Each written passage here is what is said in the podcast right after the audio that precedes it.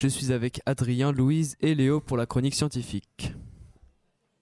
Donc euh, nous allons euh, parler du chômage. Donc euh, en effet, nous nous demandons tous si le diplôme nous protège réellement du chômage. C'est vraiment une question d'actualité. En France, le taux de chômage est de 8,4% en 2019 selon l'INSEE. c'est un taux qui a du mal à concrètement diminuer alors que le travail ne manque pas de nos jours et nous sommes de plus en plus diplômés. mais Louise, qu'est-ce qu'un diplôme? Un diplôme est un examen passé qui atteste, euh, qui atteste un niveau d'enseignement. Il est passé afin d'obtenir un titre. Et est-ce que tu peux m'en dire plus sur le chômage? Le chômage peut être défini comme l'état d'inactivité d'une personne souhaitant travailler.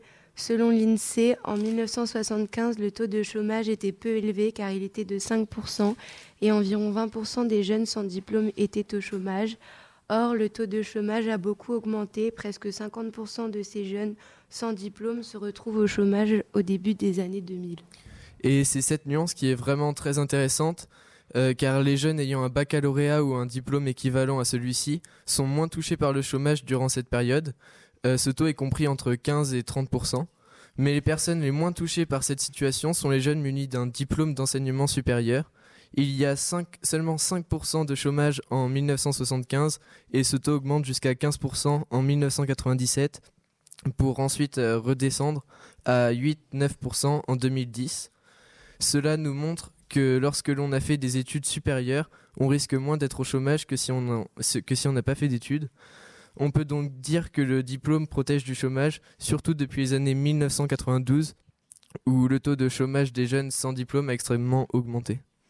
Selon l'INSEE, en 2014, les personnes de 28 à 64 ans ayant achevé le premier cycle de l'enseignement supérieur, c'est-à-dire une licence, sont les plus touchées par le chômage, avec 13,9%.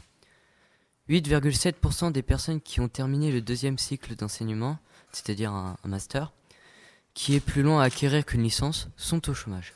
Et seulement 5,7% des personnes titulaires d'un diplôme supérieur se retrouvent sans emploi. Nous pouvons voir que les personnes ayant peu de diplômes sont plus touchés par le chômage. On peut donc dire que le diplôme protège du chômage, même s'il n'est pas s'il n'est pas toujours nécessaire d'en avoir un, car cela dépend des offres du travail sur le marché. Et le diplôme ne fait pas tout, il faut également donner de sa personne pour obtenir un travail. Nous avons décidé de choisir ce thème car les diplômes sont très importants pour notre génération et le et le chômage est une situation que nous redoutons tous. Merci de nous avoir écoutés. On vous souhaite une bonne journée.